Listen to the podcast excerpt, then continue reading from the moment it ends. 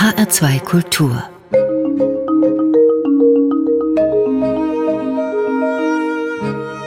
Doppelkopf Heute am Tisch mit Hartmut Lepin. Gastgeber ist Andreas Bomba. Hartmut Lepin ist Professor für alte Geschichte am Historischen Seminar der Goethe-Universität Frankfurt. Vor drei Jahren, Herr Lepin, ist Ihr Buch Die frühen Christen erschienen. Ein ziemlicher Erfolg, gerade wird es ins Englische übersetzt. Die Welt der Griechen und der Römer stand voll von Standbildern und Tempeln für Zeus und Jupiter, Athene und Apoll und zahllose anderen Gottheiten. Gingen die, wie Sie sie nennen, diese frühen Christen plötzlich achtlos an diesen Orten vorbei, selbstbewusst an etwas Besseres zu glauben? Sie gingen nicht achtlos vorbei, sie gingen zum Teil voller Angst vorbei, denn die alten Götter wurden zwar im Vergleich zu dem Christchengott gering geschätzt, aber die ersten Christen haben noch an ihre Existenz geglaubt. Das heißt, es waren wirkkräftige Mächte, Dämonen in der Sicht der Christen, sodass sie damit rechnen mussten, dass ihnen auch Schaden zugefügt werde. Wir wissen es nicht genau, was geschah. Man kann sich vorstellen, dass ein Stoßgebet ausgestoßen wurde, um sich zu schützen. Andere Christen, gerade diejenigen, die stärker mit der griechischen Bildung vertraut haben, haben in gewisser Weise diese Statuen verharmlost. Sie haben sie als ästhetische Phänomene gesehen, sodass man auch mit ihnen umgehen konnte, weil es Kunstwerke waren. So wie man die antike Literatur las, Homer las, die Tragödien las, ohne sich an den Göttern zu stören, da es eine hohe Kunst war und im selbstbewussten Wissen, dass man etwas Besseres habe. Griechische und römische Geschichte, das ist alte Geschichte. Diesem Buch und anderen Publikationen von Ihnen ist zu entnehmen, dass Sie, Herr Lepin, über diesen klassischen Tellerrand weit hinausblicken, gerade wenn es um Christentum geht. Das wären ja nicht geborene Griechen und geborene Römer, was auch immer, sondern das hat sich ja verbreitet, dieser Glaube, so kann man das sagen. Ab wann nennen sich die Christen eigentlich Christen? Wir können sagen, ab wann sie Christen genannt werden. Das ist ab dem ausgehenden ersten Jahrhundert vermutlich der Fall. Wir wissen, dass zu Beginn des zweiten Jahrhunderts, also keine hundert Jahre nach dem Tod von Jesus, es strafbar war, ein Christ zu sein. Christianum esse auf Latein. Wann die Christen das als Selbstbezeichnung angenommen haben, ist nicht ganz sicher festzustellen, aber es dürfte frühzeitig geschehen sein. Das ist ein typisches Phänomen. Es kann sogar sein, dass es ursprünglich eine, Fremd-, eine Eigenbezeichnung war. Aber ich würde eher vermuten, es war eine Fremdbezeichnung, die schnell dann zur Selbstbezeichnung wurde. Mhm. Der Ort, von dem das alles ausging, nämlich das, was wir heute Palästina nennen, also der Nahe Osten, lag der eigentlich im Zentrum des römischen Reiches, das sich ja weit nach Osten ausgedehnt hat, was man oft gar nicht so im Blick hat, weil wir alle denken, das ist Italien, vielleicht nach Norden noch, das ist Frankreich und Spanien. Lag das im Zentrum oder an der Peripherie? Es war weit weg. Palästina war weit weg aus der Sicht von Rom, auch noch relativ weit entfernt. Aus der Sicht von Athen Allerdings war die Landschaft strategisch bedeutsam und sehr vielfältig. Das ist mir ein wichtiges Anliegen, diese ganze Vielfalt deutlich zu machen. An der Küste haben wir Städte, Hafenstädte, die im engen Austausch standen mit Alexandria, mit Athen, dann auch mit Rom. In wenigen Tagen konnte man in die Metropolen kommen. Das waren auch Städte, die aussahen wie gewöhnliche griechische Städte. Während im Binnenland die Struktur ganz anders war. Schon Jerusalem war eine Stadt, die von einem Tempel dominiert wurde, einem gewaltigen Tempel dominiert wurde, die aber zunächst einmal nicht den Anschein der antiken Städte hat. Das hat sich später geändert, aber zunächst einmal nicht. Und die Landschaft war strategisch auch von größerer Bedeutung, weil es die Landbrücke zwischen Ägypten und Syrien war und im Falle von Auseinandersetzungen dann auch ein Ziel feindlicher Vorstöße sein konnte. Aber zu der Zeit, als Jesu wirkte, war die Region nach außen hin gesichert. Die letzten Parther, Perser-Vorstöße lagen lange zurück, aber im Inneren brodelte es. Was sprach man denn in dieser Gegend? Die meisten Einheimischen sprachen Aramäisch. Aramäisch ist eine mit dem Hebräischen eng verwandte Sprache, die in weiten Teilen des Vorderen Orients gesprochen wurde, auch über ihn hinaus, auch jenseits der Grenzen des Römischen Reiches. Daneben wurde von gebildeten Juden auch Hebräisch verwendet. In den Städten sprach man vornehmlich Griechisch. Gelegentlich wurde auch Latein verwendet. Und dann war das eine Gegend, in die viele Menschen kamen, Juden wie Nichtjuden, das Pfingstwunder, die Geschichte vom Pfingstwunder zeigt, welchen Eindruck die Vielsprachigkeit der Gäste von Jerusalem hinterließ. Wir müssen uns diese Gegend als eine sehr bunte Region vorstellen. Ja. In der Apostelgeschichte, wo das benannt wird, wo die erzählt wird, diese Geschichte des Pfingstwunders. Da sitzen die Jünger Jesu in einem geschlossenen Raum und dann kommen die feurigen Zungen auf sie herab. Und tatsächlich wird in diesem Bericht, wenn ich mich da jetzt recht entsinne, werden ziemlich viele Sprachen genannt, deren Namen ich noch nie gehört habe. Die gab es aber tatsächlich in der Gegend. Die gab es und es gab viele Sprachen im Römischen Reich, die kaum schriftlich dokumentiert sind, die wir deswegen ganz schlecht fassen können. Eine interessante Episode der Apostelgeschichte verdeutlicht das. Paulus und Barnabas kommen an einen Ort, tun ein Wunder und werden prompt als Götter verehrt. Das antike Götter, Zeus und Hermes, verstehen das zunächst aber gar nicht, weil die Menschen ihre einheimischen Sprache reden. Und als ihnen das deutlich wird, fliehen sie weil das natürlich genau der falsche Eindruck ist, den sie hinterlassen haben. Aber es zeigt, wie präsent vor Ort noch lokale Sprachen waren, von denen wir allenfalls wenige Formen kennen. Das war aber in Kleinasien, nicht in Palästina. Mhm. Was Sie da sagen, erinnert mich an eine Episode in dem Buch von den Schlafwandlern, die Schlafwandler mhm. von ähm, Christopher Clark, der in diesem Buch, wo es um den Ausbruch des Ersten Weltkriegs geht, das mhm. Habsburger Reich beschreibt und das Parlament in Wien, wo ja dieser Vielvölkerstaat, die Menschen, Abgeordneten aus diesem Vielvölkerstaat zusammenkamen und ihre Reden sogar noch ohne Mikrofon, laut in Landessprache hielten und auch in Kauf nahmen, dass das kein Mensch verstand. Also wenn jemand aus Kroatien kam, ein Tiroler sprach kein Kroatisch und das hat man einfach so hingenommen. Ist das vergleichbar? Haben die Leute sich verstanden in Palästina, also in diesem engeren Bereich?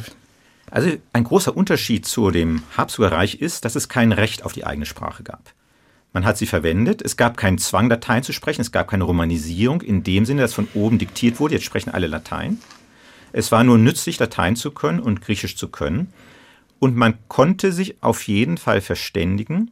Man konnte sich darauf verlassen, dass viele Leute Aramäisch sprachen, dass viele Leute Griechisch sprachen und dass notfalls jemand anders hinzutreten würde, der dann die Zwischensprachen vermitteln konnte. Es gab auch sehr viel Vielsprachigkeit bei Einzelpersonen, wie wir es auch aus vielen anderen Ländern kennen, Zentralasiens, dass Menschen je nach Situation sehr schnell zwischen den Sprachen wechseln weil es selbstverständlich ist, mit mehreren Sprachen zu leben. Wir werden in der nächsten Runde auf diese Vielsprachigkeit nochmal eingehen, auch auf die Überlieferung der biblischen Geschichten, mhm. die ja auf Griechisch niedergelegt wurden, aber natürlich auch andere Sprachstufen voraussetzen mussten. Vielleicht noch einen Schlenker vor der ersten Musik, Herr Lepin. Sie sprachen diese Paulus-Geschichte an mit Barnabas. Gerade Paulus war es ja sehr gelegen, das Thema Juden, Heiden, werden Christen zu behandeln. Also mussten sogenannte Heiden, also die an die griechischen und römischen Götter geglaubt haben, mussten die erst Juden werden, um Christen werden zu können oder nicht. Kann man das generell für dieses ganze Reich sagen oder ist das eine speziell palästinensische, in Anführungszeichen, Diskussion, also dort, wo diese Kulturen zusammentrafen? Da es in weiten Teilen des Reiches jüdische Gemeinden gab, können wir davon ausgehen, dass im Prinzip diese Diskussion überall geführt wurde, wo dann Menschen auftauchten, die sich zu Jesus bekannten, die in Jesus ihren Messias sahen.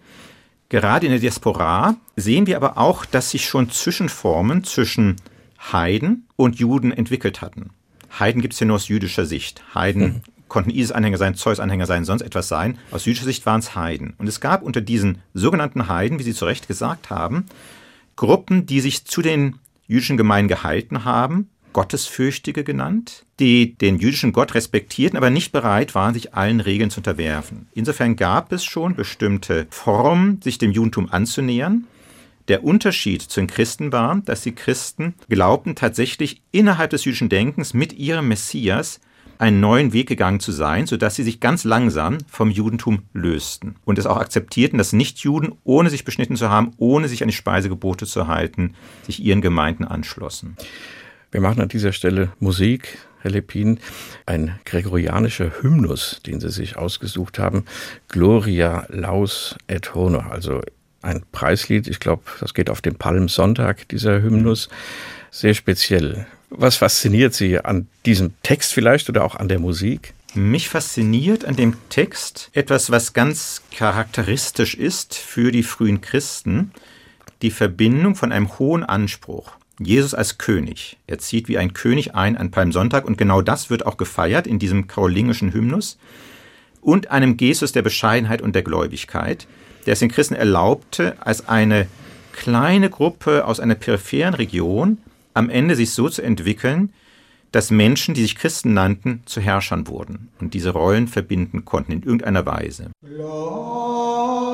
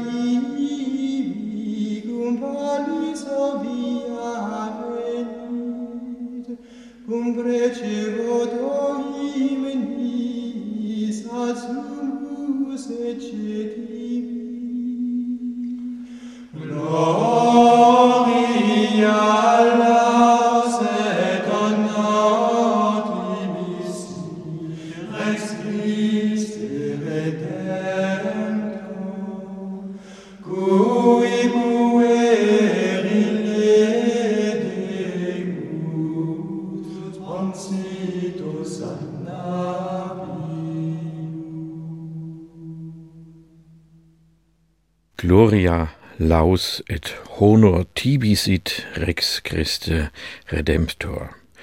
Wenn man sich bemüht, bekommt man den Text dieses Hymnus vielleicht sogar in ein Versmaß. Gedichtet hat ihn ein Theodulf von Orléans, Mitte des achten Jahrhunderts. Ruhm und Preis und Ehre sei dir, Christkönig, Erlöser, dem die kindliche Schar frommes Hosianna geweiht versehen mit einer Melodie im gregorianischen Ton, gesungen von einer Gruppe namens La Pietra che canta, der Stein, der singt, was auch immer die jungen Männer damit meinen. Hartmut Lepin, Althistoriker von der Frankfurter Goethe-Universität, hat über die frühen Christen ein interessantes, lesenswertes Buch geschrieben, was glaube ich, nicht nur mich bewegt, Telepin, ist der Aufstieg dieses in der Weltgeschichte so wirkmächtigen Christentums, zumal es heute auch bedingt durch die Verfehlungen der Institutionen und ihrer Repräsentanten wieder an Einfluss zu verlieren scheint, jedenfalls in der westlichen Welt.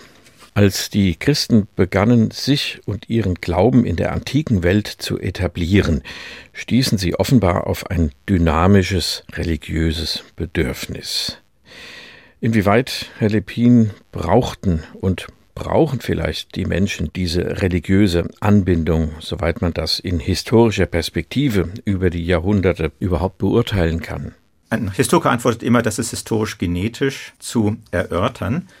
Zunächst einmal scheinen wir einen ganz klaren Gegensatz zu haben zwischen den Heiden und den Christen. Und traditionell wird das Heidentum als eine Art der Religion beschrieben, bei der es vor allem um die richtige Praxis ging. Orthopraxie nennen wir das in der Wissenschaft. Christen dagegen stehen für Orthodoxie, für richtigen Glauben. Wenn wir dann in die Details gehen, genauer hinschauen, auf die Grauzonen achten, die wir als Historiker sehr lieben, dann stellt man fest, die Dinge sind sehr viel komplexer. Es gab unter den Heiden auch eine Reihe von Philosophen, auch anderen Menschen, die darüber nachdachten, wie kann ich von einem Gott sprechen? Was heißt es, dass ein Gott Menschen hilft? Warum können Götter nach der mythologischen Tradition Ehebruch begehen, sich gegen alle Regeln zur Wehr setzen?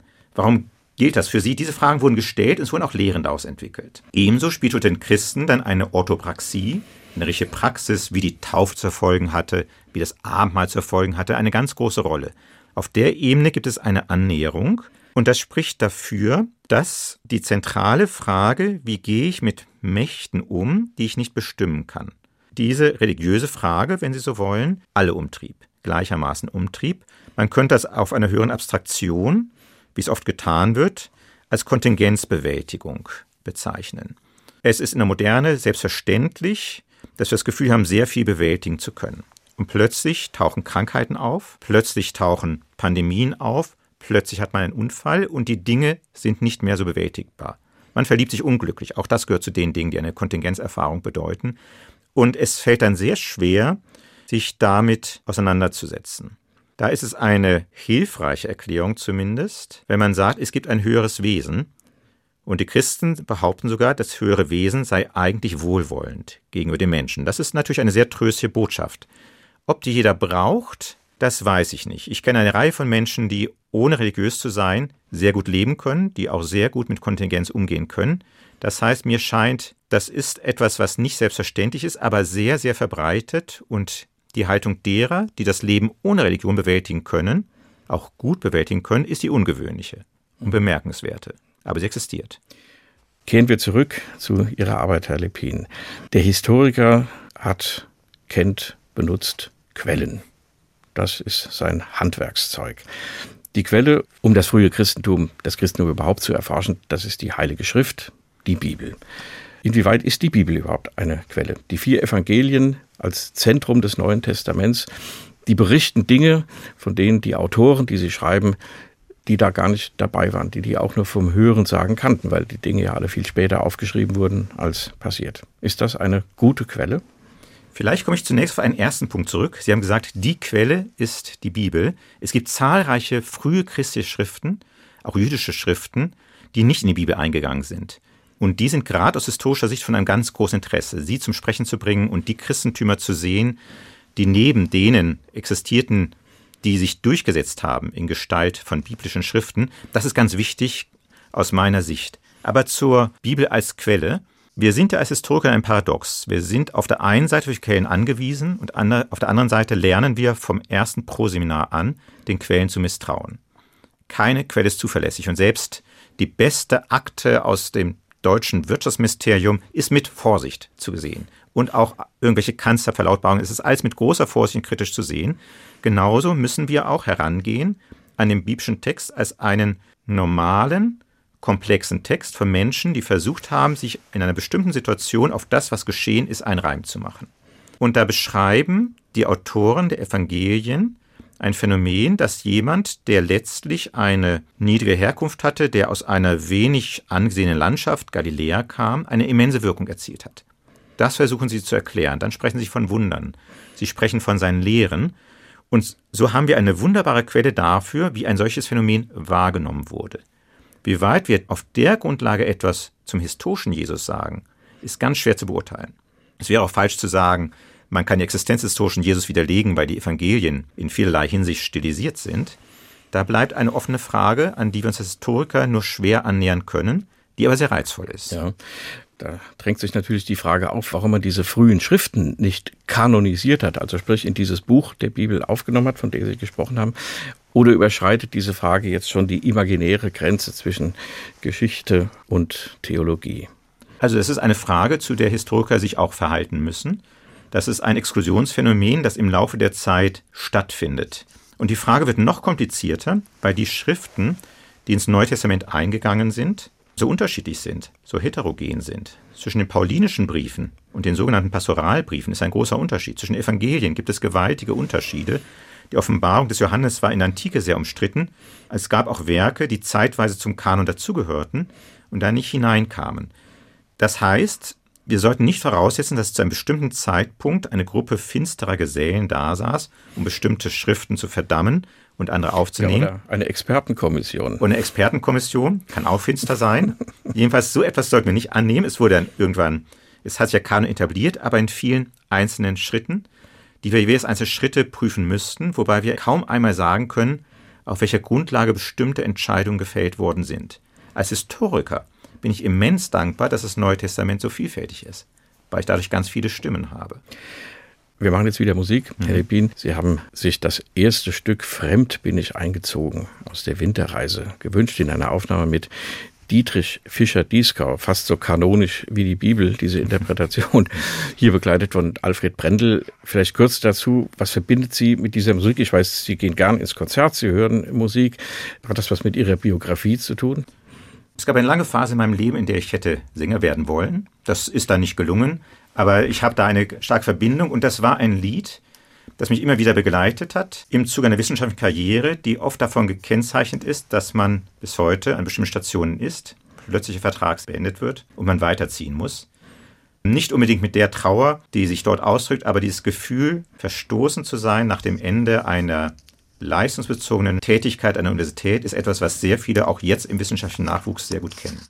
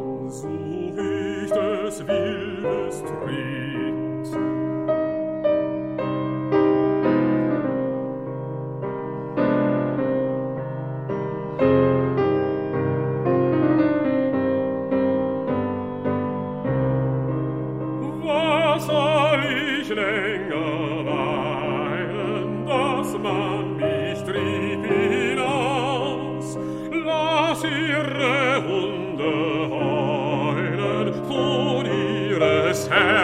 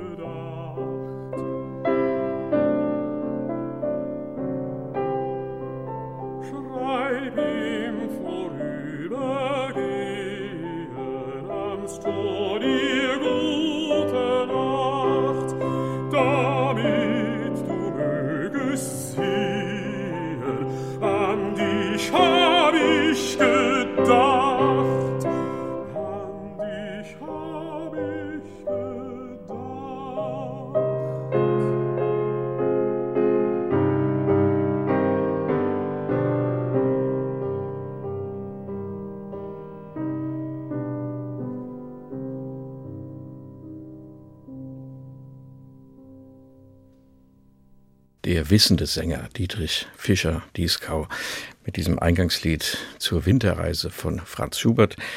Am Klavier begleitete ihn Alfred Brendel. Ein Dreamteam vergangener Jahre, Jahrzehnte. Hartmut Lepin, Sie haben das mitgebracht. Sie sagten, Sie wären fast selbst Sänger geworden. Warum sind Sie es nicht geworden? Weil ich als Sänger letztlich doch nicht gut genug war. Diese Einsicht hat mir meine Gesangslehrerin sehr früh vermittelt, rechtzeitig vermittelt. Und so bin ich auch gerne in die Universität gegangen, habe Geschichte studiert. Eigentlich wollte ich Lehrer werden und dann hat sich das ergeben, dass ich an der Universität gelandet bin. Mhm. Sie kommen ja vielleicht auch aus dem Chorbereich mhm. eher. Chormusik ist zu 75 Prozent geistlichen Inhalts. Ist das auch so ein Thema, was Sie vielleicht diesem Thema nahegebracht hat, sich mit Christentum und gerade diesem frühen Entstehen dieser Religion auseinanderzusetzen? Das hat dazu beigetragen, aber ich komme vor allem aus einem Pfarrhaus. Und von daher war dieses Thema von vornherein präsent. Und für mich war die große Überraschungserfahrung die Lage, als ich die Texte des Neuen Testaments, die mir von Kind an vertraut waren, in der Lutherversion auf Griechisch las. Und dann waren sie auf einmal lebensnäher. Die Sprache des Neuen Testaments, wenn Sie an die Perikope denken, seit Hunderten der Obrigkeit, ist eine Alltagssprache der hellenistischen Zeit, die ganz anders klingt, wenn man sie auf Griechisch liest, weil die Erhabenheit, die jetzt für unser Gefühl mitschwingt, auch durch die Musik, durch die Predigt, durch den kirchlichen Gebrauch, dort nicht dabei ist. Es ist eine ganz andere ursprüngliche Erfahrung, wenn man auf Griechisch diese Texte liest, und zwar herkommend von der heidnischen Umwelt. Mhm. Ist die Bibel ein Lesebuch oder ein Vortragsbuch?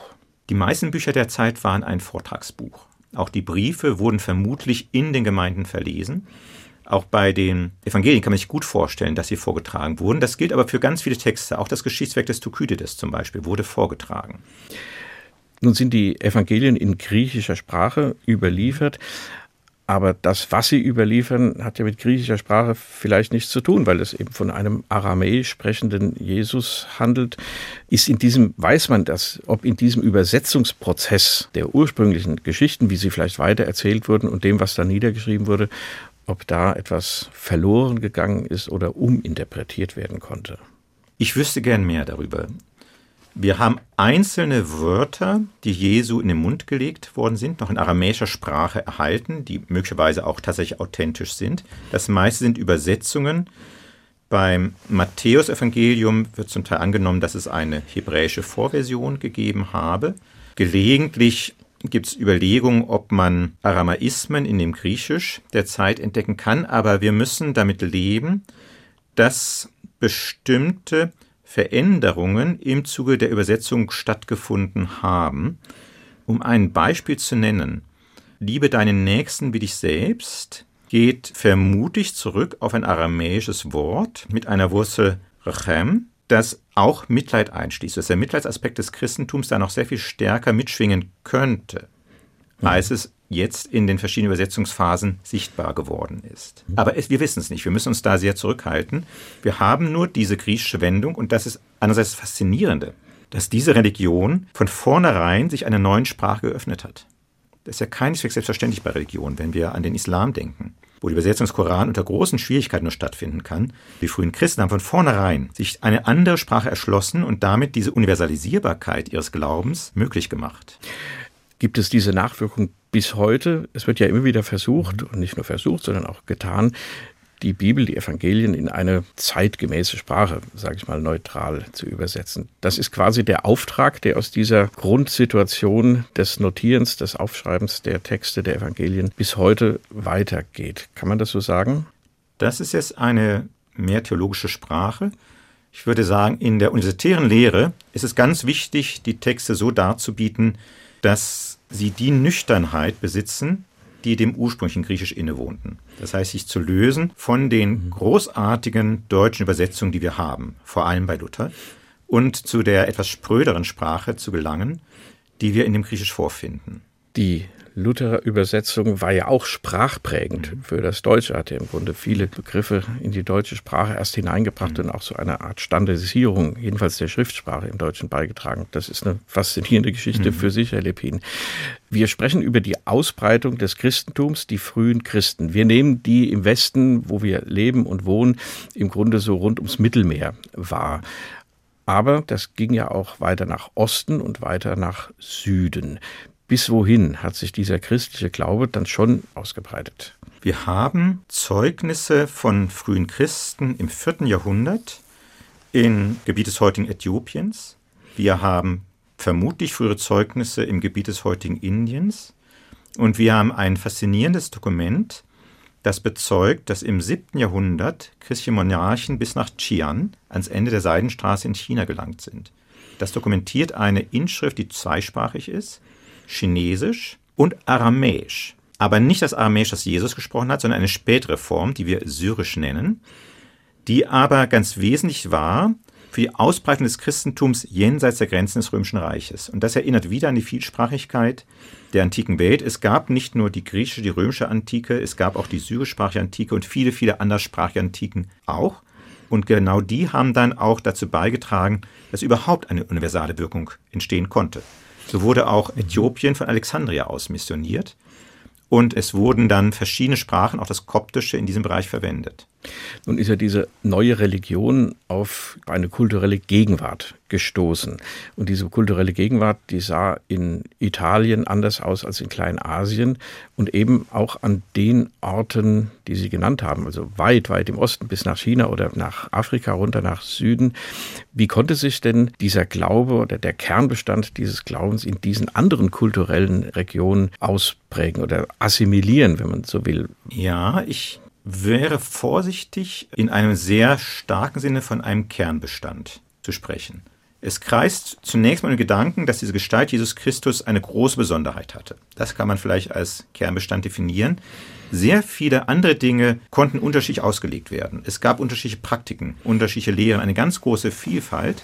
Aber diese Vorstellung, dass da ein Mensch war, der zugleich in irgendeiner engen Beziehung zu Gott war, vielleicht sogar etwas Göttliches hatte und der Hoffnung brachte, das ist in ganz vielen Bereichen etwas gewesen, was offenbar bestimmte Bedürfnisse nach Kontingenzbewältigung angesprochen hat, das aber in vielen Sprachen zum Ausdruck gebracht werden konnte und was dann auch immer wieder es erlaubte, auch über die Vielsprachigkeit Konzepte der anderen Welten aufzunehmen und entsprechend zu integrieren in die christliche Lehre. Wir kommen schon wieder zur Musik, Herr Lepin. Die Ausbreitung des Christentums hatte auch sehr viel mit Gewalt und Krieg zu tun und umgekehrt auch die Bekämpfung dieser neuen Religion, dieses neuen Glaubens. Das ist jetzt eine schwache Brücke, aber immerhin eine zu den beiden Grenadieren, die in Heinrich Heines Text den Napoleon-Feldzug nach Russland mitgemacht haben und nun desillusioniert, aber immerhin noch am Leben, so muss man sagen, wenn man sich mit dieser Katastrophe dieses Winterfeldzugs beschäftigt, zurückkehren und nun ja ihr Leid beklagen. Was mich an diesem Lied immer beeindruckt hat, war die Passage, in der ein Soldat sagt, er will nicht zurückkehren, sondern weiter an Napoleon glauben. Er sagt, was soll mir Weib, was soll mir Kind? Der Kaiser, der Kaiser gefangen. Und diese Bereitschaft, alle familiären Interessen, alle persönlichen Interessen für eine große Sache hintanzusetzen, die im Nationalismus der napoleonischen Zeit in der Moderne solche Bedeutung erlangt hat, diese Bereitschaft war auch unter den ganz frühen Christen spürbar. Für uns ist ja gerade in der Weihnachtszeit, die gerade vergangen ist, das Christentum etwas sehr Gemütliches, tendenziell, was sehr Freundliches. Das Christentum in der Zeit bedeutete aber, dass man die ganzen familiären Traditionen preisgab. Familie war verbunden mit Familienkult in vielen Bereichen. All das haben die frühen Christen aufgegeben, um sich diesem ganz neuen Phänomen anzuschließen. Diese Radikalität, die ist auch in dem Lied spürbar und wird durch Musik Schumanns dann auch wohl in Frage gestellt. Die beiden Grenadiere von Robert Schumann, gesungen hier von dem anderen wissenden Sängern. Wir hatten Fischer Dieskau, jetzt kommt Christian Gerhaher. Was Sie so sagen über das Lied, das würde ich dem Christian Gerhaher gerne mal zuspielen, denn das ist ein Sänger, der sich auch sehr, sehr viel Gedanken über diese Musik macht und vielleicht auch so denkt oder doch eine ganz andere Auffassung hat. Hören wir das aus der brandneu erschienenen Gesamtaufnahme der Schumann-Lieder mit Christian Gerhaher und Gerold Huber.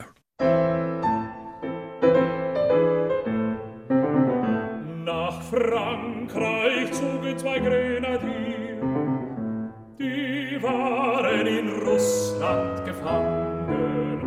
Und als sie kamen ins deutsche Quartier, sie ließen die Köpfe hangen. Da hörten sie beide die traurige Meldung, dass Frankreich verloren gegangen.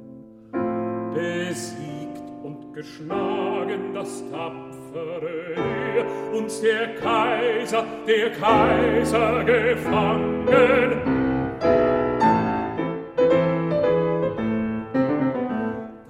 weinten zusammen die Grenadier, wohl ob der kläglichen Kunde, der eine sprach, wie weh wird mir, wie brennt meine alte Wunde, der andere sprach, das Lied ist aus, auch ich möcht mit dir sterben, doch hab ich Weib und Kind zu Haus, die ohne mich verderben.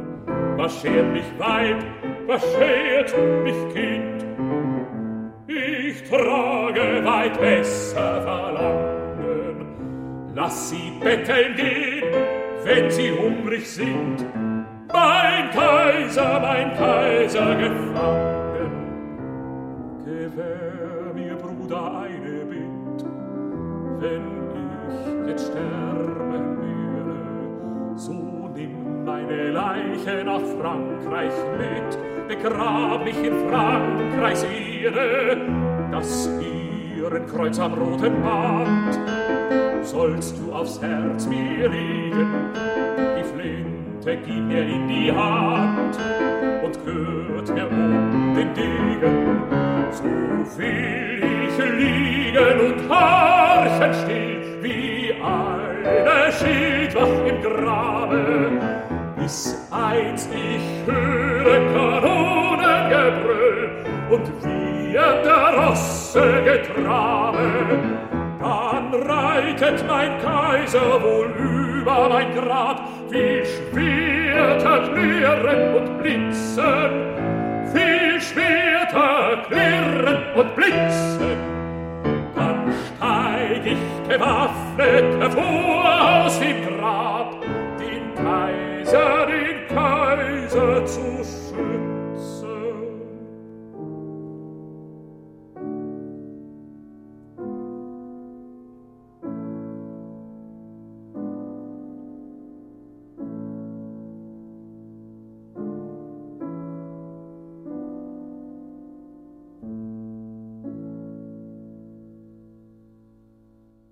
Die beiden Grenadiere, dieses berühmte Lied von Robert Schumann.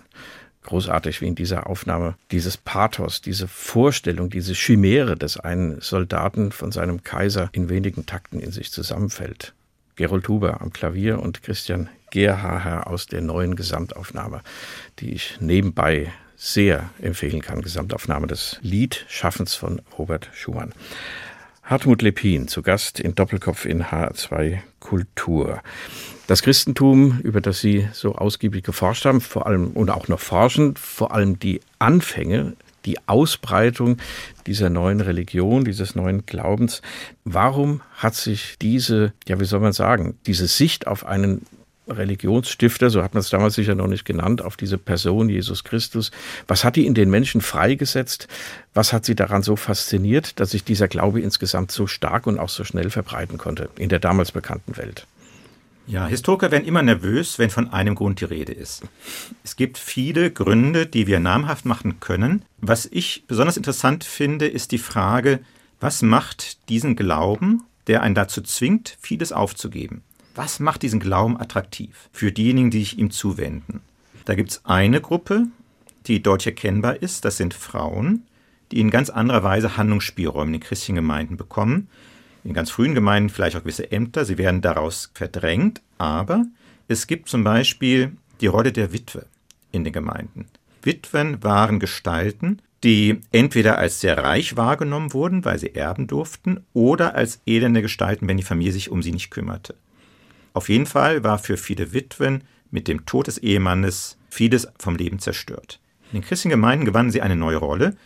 In einzelnen Gemeinden durften sie sogar Taufen vornehmen hatten einen herausgehobenen Status in den Gemeinden. Junge Frauen, die nicht heiraten wollten, konnten als Jungfrauen in den Gemeinden einen angesehenen Status gewinnen. Typischerweise musste die antike Frau verheiratet sein. Die Frauen hatten diese Möglichkeit, sich in den Gemeinden hervorzutun. Aber auch viele Männer fühlten sich ja offenkundig angezogen. Da muss man zunächst das Moment der persönlichen Glaubenserfahrung einfach ernst nehmen. Das gab es, das gibt es. Das ist auch in vielen Dingen letztlich nicht mehr erklärbar. Wir sehen aber auch, dass für bestimmte Gruppen auch wieder die Rolle in der Gemeinde attraktiv war. Und das scheint vor allem für solche Gruppen zu gelten, die einerseits einen gewissen sozialen Status erworben hatten. Die Ärmsten der Armen waren nicht im Zentrum der christlichen Gemeinden, auch wenn man sich ihnen zuwandte. Das waren Menschen, die einen gewissen Wohlstand erworben hatten, als Handwerker zum Beispiel, die aber keine Chance hatten, in die Eliten aufzusteigen. Es war schon schwierig, in lokalen Eliten zu kommen, geschweige denn in die Reichseliten. Indem sie zum Christentum bekannten, konnten sie von dem Wissen zehren, allen anderen, den herausgehobenen Senatoren, den arroganten Philosophen, überlegen zu sein, weil sie es besser wussten, mhm. weil sie einen Glauben hatten, der sie stärkte. Das scheint für viele Menschen sehr attraktiv gewesen zu sein. Also durchaus auch ein sozialer Faktor, ja. der da eine Rolle spielt. Nun hat sich dieser Glaube auch auf die arabische Halbinsel mhm. verbreitet, wo um 600 das entstand, was man als Islam bezeichnet und was man gerne als so einen Gegensatz zum Christentum wahrnimmt. Wir denken an das Rolandslied, wo die Christen in den Pyrenäen bei Roncesvalles gegen den vordringenden Islam kämpfen, die einfach als Bedrohung wahrgenommen wurden. Kann es sein, Herr Lepin, dass dieser Gegensatz anfangs gar nicht so groß war? Die arabische Halbinsel war eine Welt religiöser Vielfalt. Es gab heidnische Gruppen, es gab sehr starke jüdische Gruppen und eben auch christliche Gruppen, die sich zum Teil von dem unterschieden, was wir aus dem Römischen Reich kennen, die auch eigene Theologien entwickelt haben, einige Lehren. Und frühe griechische Quellen sehen im Islam eine Art von Christentum, schon eine Häresie, aber eine Art von Christentum. Das heißt, die Vorstellung, dass der Islam etwas ganz anderes sei, hat sich nur langsam entwickelt und ist auch durcherkennbar, dass der Koran in vielen, vielen Versen Bezug nimmt auf christliche Vorstellungen. Es gibt Kommentare, die Verse aus christlichen Texten zeigen, die Parallelen darstellen zu den Versen des Korans. Das heißt, der Koran ist im Wissen und im Kontext einer christlichen Welt entstanden und wurde deswegen zunächst einmal auch als etwas potenziell Christliches wahrgenommen. Und wann hat sich diese Spannung ergeben? Hat das mit der ja, kriegerischen Verbreitung zu tun, mit dem Schwinden von Macht und Einfluss einer wie auch immer gearteten religiösen christlichen Einheit, die man so rund ums Mittelmeer vielleicht empfunden hat?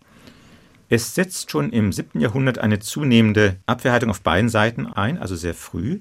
Ganz bezeichnend ist, dass die ersten Kalifen noch ein Kreuzeszeichen auf ihren Münzen duldeten, das war auch gleichzeitig ein Wertzeichen, dass das dann aber abgeschafft wurde um dieses christliche Symbol nicht mehr bei sich zu haben. Und umgekehrt haben die Christen, die die Araber als Eroberer wahrnahmen, auch zunehmend ihren Unterschied betont, sodass es dann sehr schnell zu dieser ganz klaren Trennung zwischen beiden Gruppen gekommen ist. Wir kommen zum Schluss unseres Doppelkopfgesprächs. Hartmut Lepin, ja, da wäre noch sehr viel zu sagen über diese islamische, christliche Aufspaltung, diese Gegensätzlichkeit, die sich da entwickelt hat, im Grunde bis zum heutigen Tag. Ja, Aber wenn ich unterbrechen darf, auch das Gesprächspotenzial, das in der gemeinsamen Tradition liegt. Das ist ganz wichtig, gerade für Muslime, die im Westen leben, dieses Bewusstsein wachzuhalten, es gibt eine gemeinsame Tradition. Potenzial, das ist das Stichwort für die letzte Runde, Herr Lepin. Das Christentum entwirft ein Menschenbild des Menschen in Freiheit, in eingeschränkter Freiheit, weil jeder Mensch frei ist. Das ist eine ganz aktuelle Diskussion, die wir im Augenblick haben. Angebunden an Gott, an ein höheres Wesen, um es mal ganz neutral zu sagen. Ist das etwas, was heute noch genauso gilt und worum man vielleicht sich auch besorgen muss? Was für mich das Christentum so eindrucksvoll macht, ist das Bewusstsein, dass jeder einzelne Mensch es wert ist, von Gott geliebt zu werden. Das bedeutet nicht, gerade nicht bei den frühen Christen, dass sie etwa die Sklaverei bekämpft hätten. Man konnte weiter als Sklave leben, man sollte auch treu dienen als Sklave, heißt es. Aber in dem Wissen, von Gott angenommen zu sein. Das kann man kritisieren und sagen, das ist ja ein bisschen wenig. Aber dieses Gefühl dafür, dass alle Menschen etwas wert sind und viel wert sind, das ist etwas universal Wichtiges, das das Christentum mit sich gebracht hat. Das hat auch die Stoa mit sich gebracht in manchen Dingen, aber das Christentum hat dazu beigetragen, dass dieser Gedanke bis heute immer noch eine hohe Verbreitung besitzt. Und ich denke auch, er muss gleichwohl verteidigt werden. Ja, und er muss dann auch überall verwirklicht werden. Also ja. Aber der Gedanke ist da und man hat ein Ziel, um das zu streiten sich lohnt, wenn auch nur mit friedlichen Mitteln. Jetzt kommen wir zur Schlussmusik. Hartmut Lepin, Paolo Conte, Una Giornata al Mare. Da sehe ich den Studenten, der in Italien unterwegs ist und sich an etwas erinnert, was ihm am Meeresstrand an einem helllichten Sonntagnachmittag meinetwegen mhm. passiert ist oder eine Empfindung. Gehe ich recht in dieser Annahme? Ja, die Situation des Auslandsstudenten, der beobachtet hat, was um ihn herum vorging mit einer gewissen Einsamkeit, aber auch mit Freude an der Situation und der Melancholie, für die Paul Conte steht. Doppelkopf in H2 Kultur mit Hartmut Lepin, Professor für alte Geschichte am Historischen Seminar der Universität Frankfurt. Gastgeber war Andreas Bomba. Vielen Dank für das Gespräch, Herr Lepin. Ich danke Ihnen, Herr Bomba. Und vielen Dank fürs Zuhören.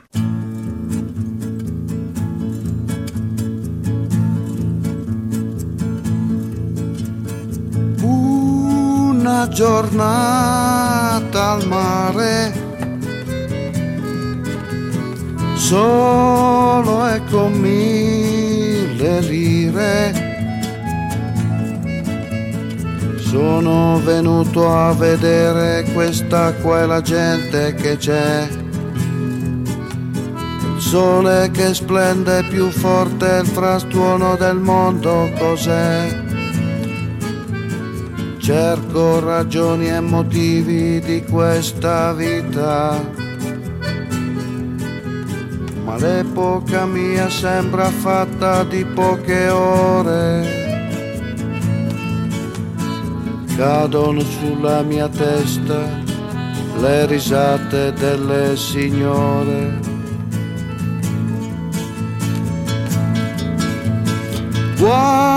Guardo una cameriera, non parla, è straniera.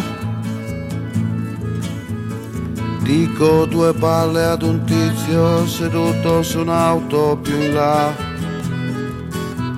Un'auto che sa di vernice, di donne di velocità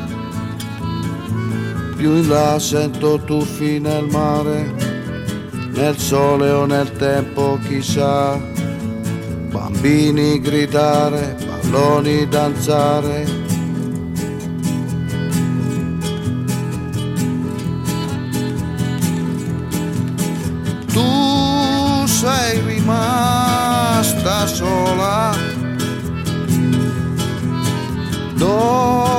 Dolce Madonna donna sola, nelle ombre di un sogno, forse di una fotografia lontani dal mare, con solo un geranio e un balcone.